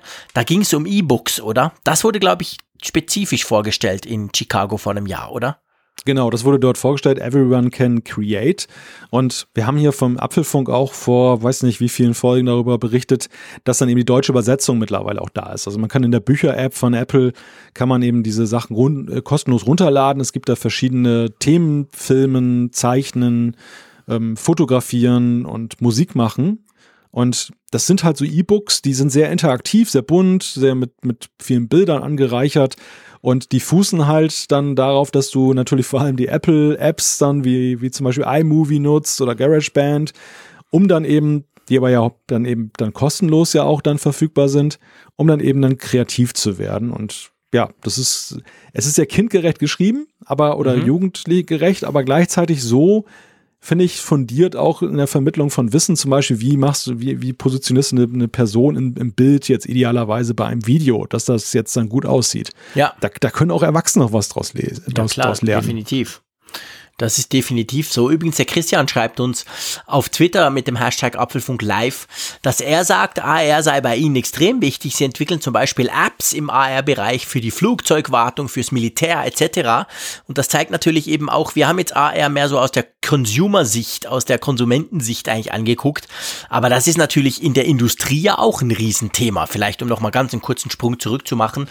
Also das darf man natürlich auch nicht vergessen. Da gibt es extrem viele professionelle Anwendungen und der Bereich ist auch sehr stark am Wachsen und am größer werden. Ja, wichtiger Input, weil das auch ein Bereich ist, der ja dann in der Regel auch nicht groß publik wird, sondern eben in der Branche dann dann ja. ein großes äh, Thema spielt. Also ich weiß, auch in der Industrie 4.0 ist es eben tatsächlich auch so, dass so ganze Bauanleitungen dann zum Beispiel im Flugzeugbau dann ja, auch genau. dann auf, auf äh, AR-Brillen dann geladen werden, dass dann eben dann derjenige, der da arbeitet, nicht ständig immer irgendwelche Dokumentationen auf Papier dann ja. zu, zu, zu Rate ziehen muss, um zu gucken, wo gehört die Schraube nochmal hin, ähm, wie ist der nächste Arbeitsschritt und äh, gerade in solchen Bereichen, wo sehr viel Dokumentation und, und Sicherheitsverlangen da ist, ist es eben auch extrem wichtig, immer diesen Abgleich zu haben. Und da ist AR tatsächlich ein großer Effizienzgewinn. Ja, genau. Also ich war ja am Mobile World Congress und da hat Microsoft zum Beispiel eine neue HoloLens-Brille vorgestellt, die HoloLens 2. Das ist ja, Entschuldigung, das ist ja genau so ein Teil, wo der Computer quasi gleich eingebaut ist, wo du so eine Brille hast, durch die du durchsehen kannst und die natürlich aber gleichzeitig auch ein Display vorne ist und dann eben so AR-Geschichten macht und die ist völlig auf, die ist quasi auf die Profis, ähm, das, das ist nicht, nicht für uns Konsumenten oder so, dafür ist ja auch extra viel zu teuer äh, gepriced von Microsoft und da hat man super spannende Sachen gesehen, wie du kannst ein Triebwerk flicken, du guckst ums Triebwerk rum, du siehst genau, jetzt muss dieses Kabel dort rein oder selbst bei Operationen wird das schon eingesetzt von Ärzten, die sich dann Zusatzinformationen einblenden lassen, also das ist natürlich ein gigantisch großes Thema. Das darf man nicht vergessen. Irgendwann entwickelt noch jemand für dich eine AR-Brille. Jetzt darfst du sprechen. ja, also ich meine, äh, sorry, ich sag schon lange, AR-Brillen wären grundsätzlich cool. Also ich meine, die, ich fand die Google Glass damals geil. Ich war einer der einzigen, aber okay, ich fand die super. Allein zum Navigieren war die der Hammer. Ja. Also das, das, das würde ich sofort wieder nehmen. Und ich hoffe ja, der Tim Cook, um auf den Anfang zurückzukommen, der gesagt hat, it will blow you away. Vielleicht kommt er ja mit einer Brille um die Ecke. Wir werden sehen. Oh, das ist so eine Ansage jetzt. Ja, das ist ja jetzt nichts Neues, das haben wir schon ein paar Mal diskutiert. Ja. Vielleicht kommt ja sowas. Wir hm. werden es sehen. Aber ähm, by the way, solange wir ja noch auf unserem iPhone rumtackern oder auf unserem iPad, gibt es eine Funktion Bildschirmzeit. Ja. Und ich glaube, das ist, das ist ein ganz ein wichtiges Thema. Ich glaube, das ist etwas, was viele wahrnehmen als, ja, das ist doch das, das mir anzeigt, wie viel Zeit ich mit dem Gerät verbringe und es ist sowieso viel zu viel Zeit und gucke ich da gar nicht drauf. Aber das ist ja die eine Seite. Also ich kann quasi sehen, Klammer auf, wenn es funktioniert, Klammer zu, dann sehe ich, dass ich äh, im Schnitt vier Stunden am Tag auf meinem iPhone, äh, iPhone rumtackere. Heute zwei Stunden zwanzig schon. Aber hey, Produktivität waren 28 Minuten. naja, okay, egal. Also wir wollen es nicht vertiefen, aber man sieht dann halt genau, wie lange Twitter, wie lange etc. Super schön mit Kategorien oder welche Apps und so weiter. Also ganz, ganz cool finde ich. Aber ich sage jetzt mal ganz ehrlich, ja, noch nicht so spannend. Es haut mich jetzt noch nicht so vom Hocker, weil ehrlich gesagt ist es mir wurscht. Aber, und da finde ich wird's spannend. Einerseits kannst du dir ja selber eine Limite oblegen. Du kannst ja sagen, nach so und so viel Zeit ist die Twitter-App quasi weg. Hm. Na klar, dann kommt ein Code, den gebe ich ein und ich habe sie wieder. Also ich mache das natürlich nicht bei mir, aber man kann es tun. Also man kann so quasi dieses Digital Wellbeing-Thema, was ja alle vor einem Jahr entdeckt haben, dass das vielleicht noch wichtig wäre, damit wir nicht so viel Zeit hinter unseren Smartphones verbringen, kann man quasi darüber regeln. Und dann, und da sind wir im Thema Elternsein im technologischen Zeitalter, die, die, dieser Teil hier, was super spannend ist und was ich auch wirklich immer brauche, ist, du kannst das ja eben auch für deine Familie beziehungsweise für deine Kinder einstellen. Also wenn mhm. die ihre eigenen Geräte haben, bei uns sind es iPods, die die haben, ähm, dann kannst du das eben genau und zum Teil extrem granular festlegen. Und das ist cool. Mhm. Ja, du kannst es vor allem auf zwei Arten festlegen. Du kannst entweder den Kindern Geräte in die Hand geben, die auf deiner Apple-ID laufen dann ist es so, dass du individuell auf dem Gerät dann diese Limits setzt und dann sagst, okay, App-Kategorie soziale Netzwerke, 15 Minuten am Tag, Videos, 10 Minuten am Tag. Also du bist völlig frei, das festzulegen, dann auch nach Kategorien sortiert. Mhm. Und dann musst du allerdings auch, wenn dann die Kinder so wie beim Taschengeld kommen und sagen, hey, ich will nochmal 15 Minuten mehr haben, musst du es dann am Gerät auch selber eingeben, dann den Code, den Elterncode, natürlich dann streng geschützt, dass der nicht dann ausgespingst wird. Und die andere Variante ist, dass du es über die Familienfreigabe regelst. Du kannst dann eben dann da in der, da bei deinem iCloud-Account sagen, das ist meine Familie, da gibt's dann halt den weiteren Elternteil, also zum Beispiel deine Frau oder dein Mann. Und dann kannst du die Kinder einrichten und dann definieren. Und dann hast du den Vorteil, du kannst in der Bildschirmzeit tauch dann, tauchen dann diese Kindergeräte auf und du kannst dann von deinem iPhone sozusagen als Fernbedienung des Lebens dann sagen, okay, ich äh, teile auch aus der Ferne jetzt dann irgendwie Limits ein oder ich gebe halt dann, die Kinder können beantragen bei dir, dass du dann mehr Zeit gibst und dann kommt bei dir, die Frage, willst du es wirklich? Dann gib die PIN ein und dann kannst du zum Beispiel ein bisschen Nachschlag geben. Genau, zum Beispiel das. Oder sie können auch, wenn du es dann eben mit der Familienfreigabe koppelst, also wo du quasi sagst, die Kinder haben eigene Accounts, Klammer auf, was ich sowieso extrem empfehle, macht das nicht über euren Account, macht Accounts für die, nehmt die in eure Familienfreigabe mit rein und dann können die, können die zum Beispiel auch, wenn sie in den App Store gehen, falls das freigeschaltet ist, kann man ja alles deaktivieren, dann haben sie gar keinen App Store. Aber wenn, dann können die zum Beispiel, wenn sie was runterladen wollen, kommt dann bei dir eine Meldung, hey, der will das runterladen. Ja oder nein? Und dann kannst du halt klicken Nein, dann geht's nicht. Oder ja, dann hast du es quasi erlaubt und dann wird das entsprechend bei ihm installiert. Also da kann man viele, viele Sachen damit machen. Ich bin super happy damit. Wie gesagt, zwei Buben, acht und zehn. Die haben iPod Touches, die dürfen sie eine Dreiviertelstunde pro Tag brauchen. Ähm, manchmal brauchen sie es ein bisschen länger und wir merken es nicht. Also ich habe es nicht ganz so streng eingestellt. Aber ähm, man, das funktioniert gut. Ich finde von der Idee, von der Anlage und auch von der, von der Einfachheit her ist das top. Was mich ganz ehrlich gesagt wirklich dran stört, ist, es ist relativ unzuverlässig. Kennt ihr vielleicht von eurer eigenen Bildschirmzeit, wenn ihr mal beim iPhone guckt, manchmal kommt da halt nix. Manchmal zeigt der nix an zwei Tage lang und dann plötzlich baff sind alle wieder da. Und genau das ist auch, auch bei diesen Geschichten so. Also sehr oft sehe ich dann halt gar nichts und kann gar nichts einstellen. Und dann geht's plötzlich wieder. Also das Ganze ist so, ich will nicht sagen, es ist noch Beta. Es kam ja mit iOS 12, doch schon ein Weilchen her. Aber es ist definitiv noch nicht da, wo es sein könnte. Also da, es hat für mich noch zu viele. Ich habe zum Beispiel gemerkt, wenn du dich länger bei so einem Gerät von deinen Kids länger nicht am iCloud-Account anmeldest, die sind natürlich logischerweise an, via iCloud connected, aber mhm. wenn du da mal länger nicht mehr drauf gehst auf iCloud in den Einstellungen, dann fällt der so in den, ich will mal sagen, eine Art Sleep Mode. Also wenn du dann mal wieder gehst, musst du ja manchmal das Passwort wieder eingeben. Und wenn das so eben der Fall ist, dass der so ganz lange nichts mehr da gemacht hat in der iCloud, dann, dann fällt der komplett raus. Dann gilt da gar nichts mehr. Dann kann der so lang wie er will. Also es sind einfach so, mh, hm, es gibt so, so gewisse Dinge, die ich finde, da müsste Apple noch ein bisschen an der Softwarequalität schrauben bei dieser Funktion. Ja, mir ist beim Test aufgefallen, dass der Sync, also die Synchronisation der Einstellungen von einem Gerät auf das andere, dann augenfällig langsam war. Ja. Ich hatte dann ja, genau. auf meinem iPhone dann zum Beispiel ähm, eingestellt, du kannst ja auch sagen, welche Apple-Programme jetzt freigeschaltet sind auf dem zum Beispiel iPad und welche nicht. Und dann bin ich da mal in die Einstellung gegangen und habe gesagt, okay, alle möglichen Apps deaktiviere ich jetzt dann. Du kannst kein Safari nutzen, du kannst ähm, kein in iTunes nicht reingehen und so weiter und so fort. Und bis das dann mal aktualisierte. Du konntest wirklich bald zusehen. Es dauerte Minuten und dann verschwanden so peu à peu so die Icons dann so in Echtzeit dann von der, von der Oberfläche. Und da habe ich mich auch gefragt, okay, es ist jetzt nicht so in dem Falle entscheidend, weil du machst es ja wahrscheinlich einmal und lässt es dann eine ganze Weile so und dass es dann ein paar Minuten dauert, ist okay.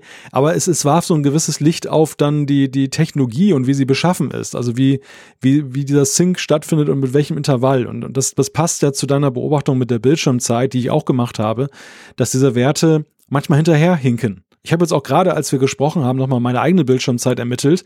Da zeigte er dann kurioserweise erst an eine Stunde neun Minuten. Ich dachte, na nu, da hast du heute viel mehr rumgedattelt an den Dingen. Und dann dauert es ein paar Minuten und plötzlich macht es plopp. Und da waren dann eben zwei Stunden noch was dann angezeigt.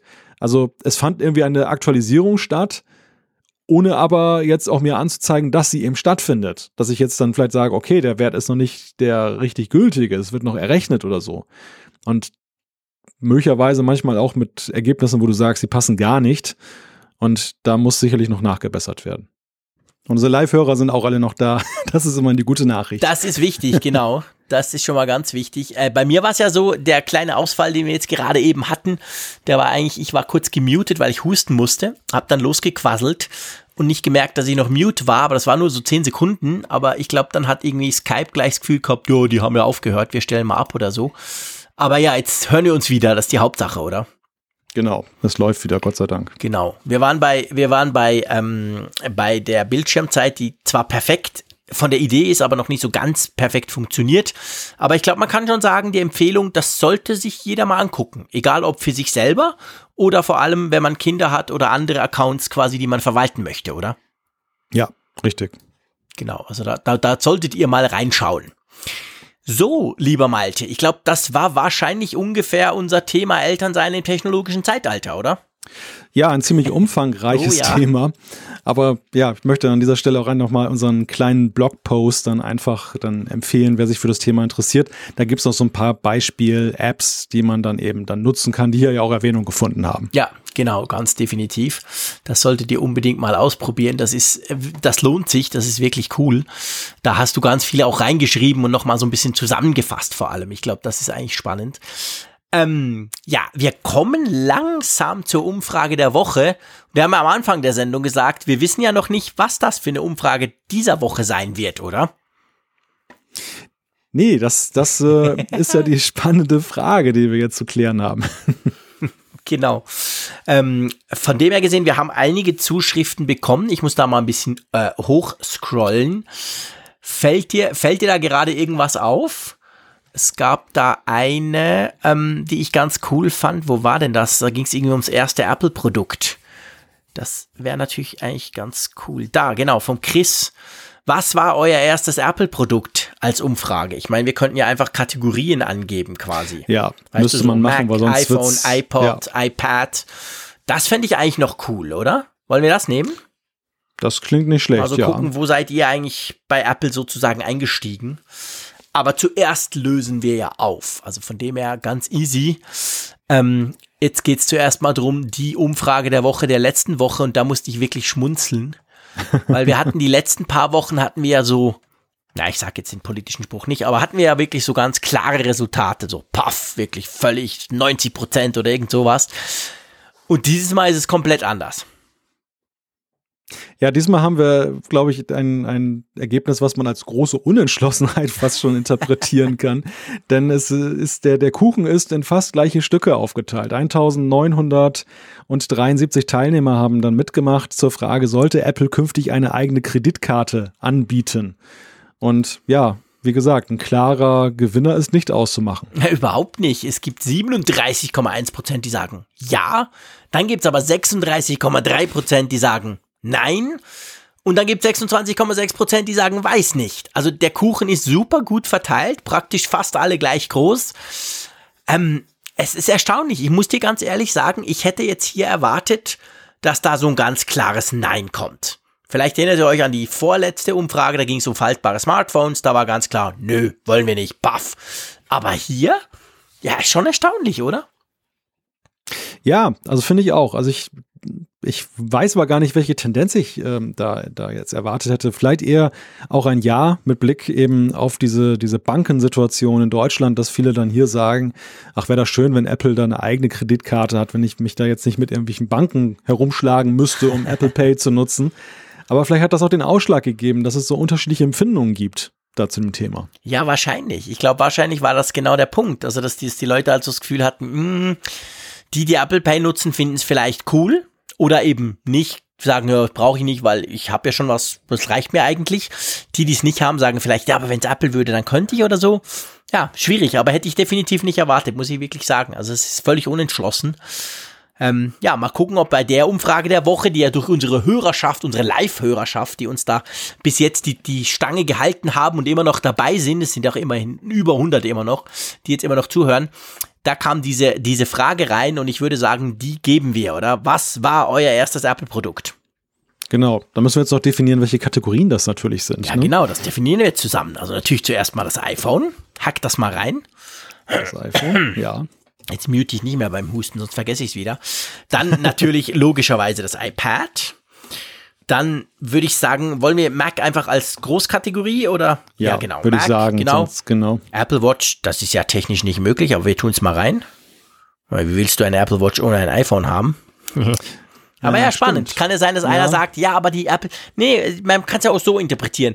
Vielleicht sagt ja jemand, hey, die Apple Watch fand ich so geil, die wollte ich, habe ich gemerkt, ich brauche ein iPhone. Okay, habe ich mir ein iPhone gekauft. Also war die Apple Watch quasi der Motivationstreiber. Genau, iPod gehört da noch rein. Ja, was gab's denn noch so? Früher gab's ja nur Mac, war ja total langweilig. Apple?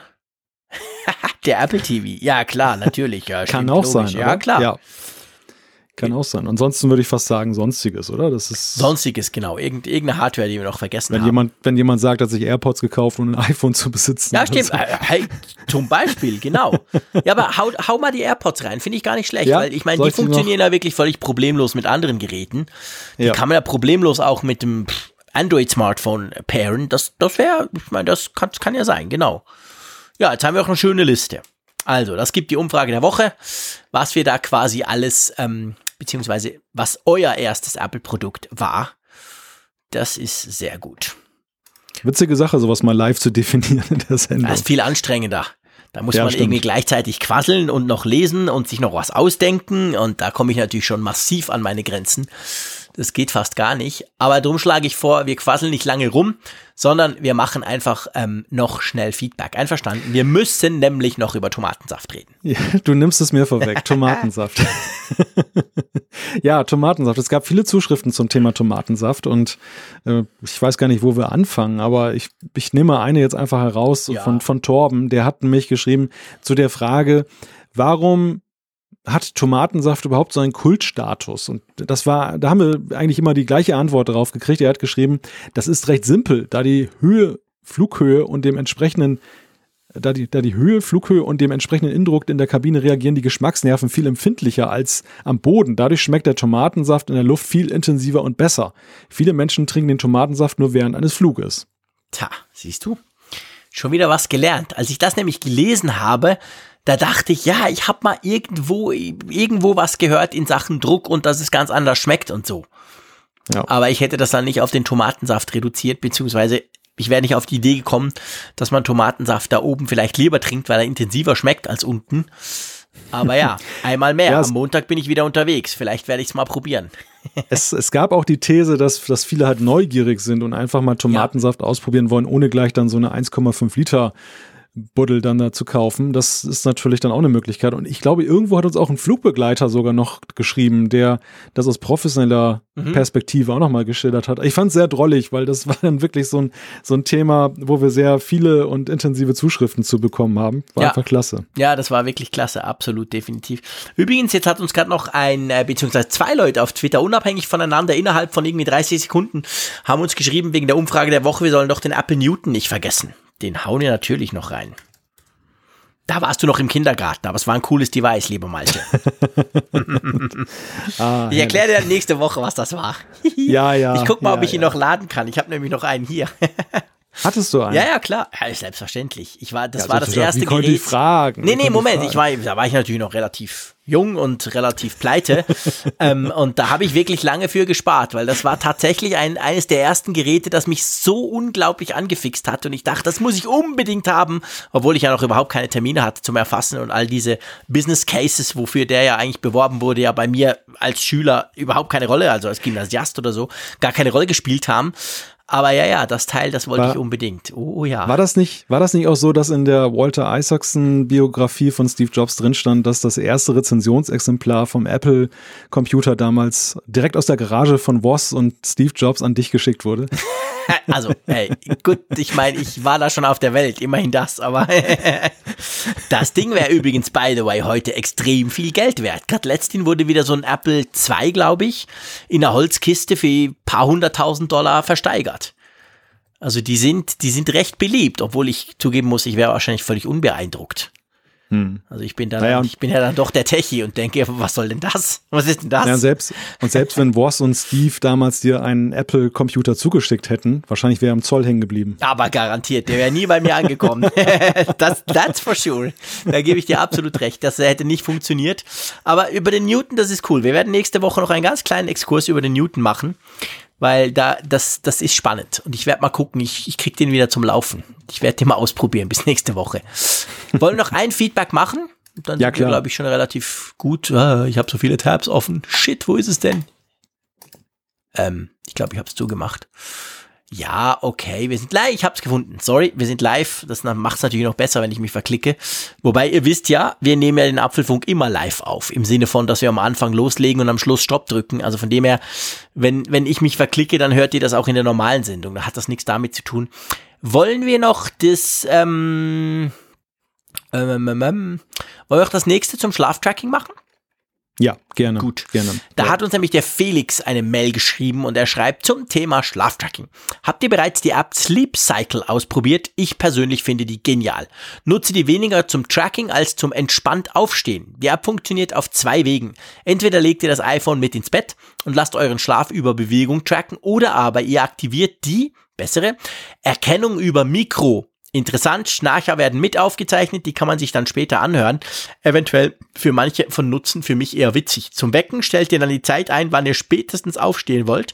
Die App weckt euch dann in einer Wachphase bis zu einer halben Stunde vor der eingestellten Zeit. Das Ergebnis ist ein wesentlich entspannteres Aufstehen. Nebenbei wird noch, wie gesagt, getrackt und Statistik geführt, welchen Einfluss zum Beispiel das Wetter oder die Mondphasen hat. Einen Kommentar könnt ihr auch noch anfügen. Meine Freundin und ich schwören auf die App. Und ein besonderer Clou, per WLAN erkennt die App, dass euer Partner die App auch nutzt und verbindet sich. Dadurch kann besser auseinandergehalten werden, wer eigentlich gerade geweckt werden soll. Wow. Also das mit dem Mikro finde ich ein bisschen spooky, ehrlich gesagt. Ja, ja. Ohne das jetzt weiter ausführen zu wollen, aber ähm, das wäre jetzt nicht unbedingt das, was ich machen will. Aber es ist ja spannend. Also diese Idee, es gibt ja auch so solche Wecker, solche Wach- bzw. Schlafphasenwecker, die auch versuchen quasi, wenn du gerade in einer Nicht-Tiefschlafphase bist, dich aus dem Schlaf zu holen, weil das offensichtlich angenehmer ist, als wenn man da gerade völlig weggepennt ist. Das ist schon interessant, oder? Ja, also Sleep Cycle habe ich tatsächlich irgendwann mal getestet, aber diese App muss sich ja wahnsinnig weiterentwickelt haben, weil gerade dieser Partnermodus, dass du das dann noch zusammenschalten kannst, den habe ich gar, entweder gar, damals gar nicht wahrgenommen oder der, der war noch nicht da. Mhm. Das ist natürlich schon auch sehr weit entwickelt dann. Das ist interessant, ja. Ja, wahrscheinlich. Ja, ist spannend. Also definitiv könnte man mal ausprobieren, wenn man kein Problem hat, das iPhone ins Schlafzimmer zu legen, es laufen zu lassen ja. und vor allem damit zu rechnen, dass es euch auch noch quasi per Mikrofon trackt. Aber ich finde es eigentlich, abgesehen davon, ich finde es eigentlich spannend, dass das funktioniert. Dass der allein, also allein übers Mikrofon merkt, wie tief oder wie in welchem, in welcher Phase ich gerade schlafe. Hm. Weil ehrlich ja. gesagt, ich habe so von mir das Gefühl, ich schlafe komatös und wache irgendwann mal auf. Punkt. ja, wer weiß, was ich er da viel zu spät Schlüsse ins Bett zieht. und dann zack und dann irgendwann mal merke ich, oh, ich muss wieder aufstehen. was man da via Mikrofon rausfinden soll, okay, keine Ahnung. Ja, aber auch dieses Prinzip, dass du das iPhone unter das äh, Kopfkissen legst und dann, dass es dann deine Bewegungen irgendwie trackt durch geringe Erschütterungen dann ja. wahrscheinlich, die wahrgenommen werden, ist natürlich schon ein sehr interessantes Verfahren, wie, wie das realisiert wird. Das machen wird. ja viele noch. Also das macht doch sogar ja. diese, Apple hat doch gerade letzthin vor ein paar Monaten so eine, eine, ein, ein Hersteller von so einem Sleep Tracking Device gekauft. Also die machen so ein Hardware-Teil, da legst du dir auch so eine Matte unter deine Matratze und anhand von dem wird eben genau geguckt, wie du dich bewegst etc. Und dann werden all diese Schlafsachen quasi errechnet oder, oder ermessen. Ja. Ja, ich bin da so ein bisschen hin und her gerissen, weil mir der Gedanke halt mit dem iPhone oder generell so Devices unter dem Kopf nicht so gefällt. Ich da bin ich eher nach, so ein Fan von der Uhr. Ich einer halben Stunde rausschmeißen. Ich zappel immer in der Nacht. Das wäre sofort am Boden. Das würde überhaupt nicht funktionieren. nee, ich, es geht mir auch so. Also ich finde, wenn dann die Uhr, weil einfach die stört nicht, die kann auch im Flugmodus das machen. Die ja. stört mich wirklich weniger und alles andere finde ich, ähm, ist mir dann so ein bisschen, ja, finde ich, finde ich dann nicht so toll, möchte ich eigentlich nicht unbedingt im Schlafzimmer haben. Aber eine interessante Geschichte, also vor allem, dass es funktioniert. Drum vielen Dank, lieber Felix, für dieses Feedback. Das ist natürlich cool. Wir freuen uns ja immer auch, wenn wir Feedback kriegen von Leuten, die eben sagen, hey, ich nutze das auf, auf diese und, und an andere Art und das funktioniert oder nicht. Das ist natürlich auch immer super spannend. Also ganz herzlichen Dank. Malte. Ich glaube, so langsam oder sich oder aber sicher sind wir durch, oder? Also durch sind wir nie. Wir haben noch 892 ja. Zuschriften, aber das wird dann ein bisschen ja. lang, wenn wir die jetzt alle noch machen. Äh, ja, ja, genau. Wer weiß, ob dann die Leitung auch hält. Nein, genau. zwei, zwei Sachen noch dann aus unserem Live-Feedback, die, die ich gern, dann noch ganz gerne einbringen würde. Das eine ist, ich glaube, Holger hatte das geschrieben, es gibt ein Mac-Eintauschprogramm. Das hatten wir ja von, da waren wir, haben wir von ah, gerätselt stimmt. bei der Preisgestaltung, ob das denn möglich wäre, gibt es, ja. Und das zweite ist noch ein interessantes Argument oder ein interessanter Gedanke von der Apfelfamilie, nämlich zum Thema Familien und In-App-Käufe. Da wird geschrieben, schade, dass speziell für Familien die In-App-Käufe nicht geteilt werden können und alle Apps gerade mhm. massiv auf dieses Modell umgestellt werden. Finde ich insofern auch interessant, weil ja generell so Familienfreigabe, du kaufst einmal und alle können es nutzen. Mhm. Das kannst du natürlich dann so etwas unterlaufen. Ne? Das, ja, das ist eigentlich ein witziger Mechanismus. Das ist ein großes Problem und wahrscheinlich kommt das vielleicht tatsächlich aus der Zeit, wo die Apps halt noch zwei, drei, vier, fünf Euro gekostet haben. Und da ist es so, du kaufst die einmal und wenn du Familienfreigabe nutzt, dann können deine Kinder oder wer auch immer mit der Familienfreigabe dabei ist, können das ja selber auch nutzen, gratis aber eben nicht die In-App-Käufe. Da geht das eben nicht. Und das ist genau wie, wie er sagt. Ähm, es gibt ja fast keine App mehr, die, die, die, die noch kostet, aber fast alle haben inzwischen diese In-App-Käufe. Und wenn du halt was, zum Beispiel ein Spiel, wenn du ein Spiel cool findest und, und dein Junior findet es auch cool und will es auch, dann muss er halt, musst du halt quasi die In-App-Käufe nochmal berappen für ihn, wenn die nötig sind oder so. Das ist echt mühsam, ja. Da bin ich ganz bei ihm. Tja. Ja, jetzt, jetzt machst du wieder eine auf Leitung abgebrochen. Nein, die Leitung ist natürlich noch da. aber ich schlage vor, wir brechen die jetzt einfach ganz, ganz einfach selber ab, weil wir nämlich genau. diesen Stream langsam beenden, beziehungsweise die Aufnahme vom Apfelfunk. Das war die Folge 159. Hat mir großen Spaß gemacht. Die Stimme hat auch einigermaßen gehalten. Ich hoffe, das ging. Und ich freue mich natürlich schon wieder auf nächste Woche. Dann wieder fit und munter, wenn wir wieder spannende Themen diskutieren. Und wenn es keine gibt, dann erfinden wir welche. Nein, dann denken wir uns welche aus. Dann haben wir welche. Es gibt immer Themen. Man kann immer mit dem Malte zusammen über Apple-Themen sprechen. Das ist das Schöne. Das lässt uns so locker in die Zukunft blicken, auch wenn mal gerade eine Apple News-arme Zeit ist wie diese Woche. Macht nichts. Vielen Dank, wart ihr dabei. Und wie immer, tschüss aus Bern und wir hören uns nächste Woche. Lieber Jean-Claude, du beherrschst immer das Kunststück, dich einerseits um Kopf und Kragen zu reden und so wunderbare Dinge zu sagen. Ich sage auch danke, bis nächste Woche. Tschüss.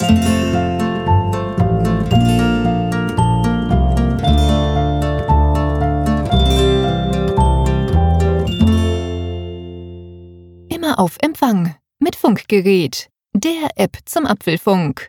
Lade dir jetzt Funkgerät für iOS und Android kostenlos im App Store und bei Google Play.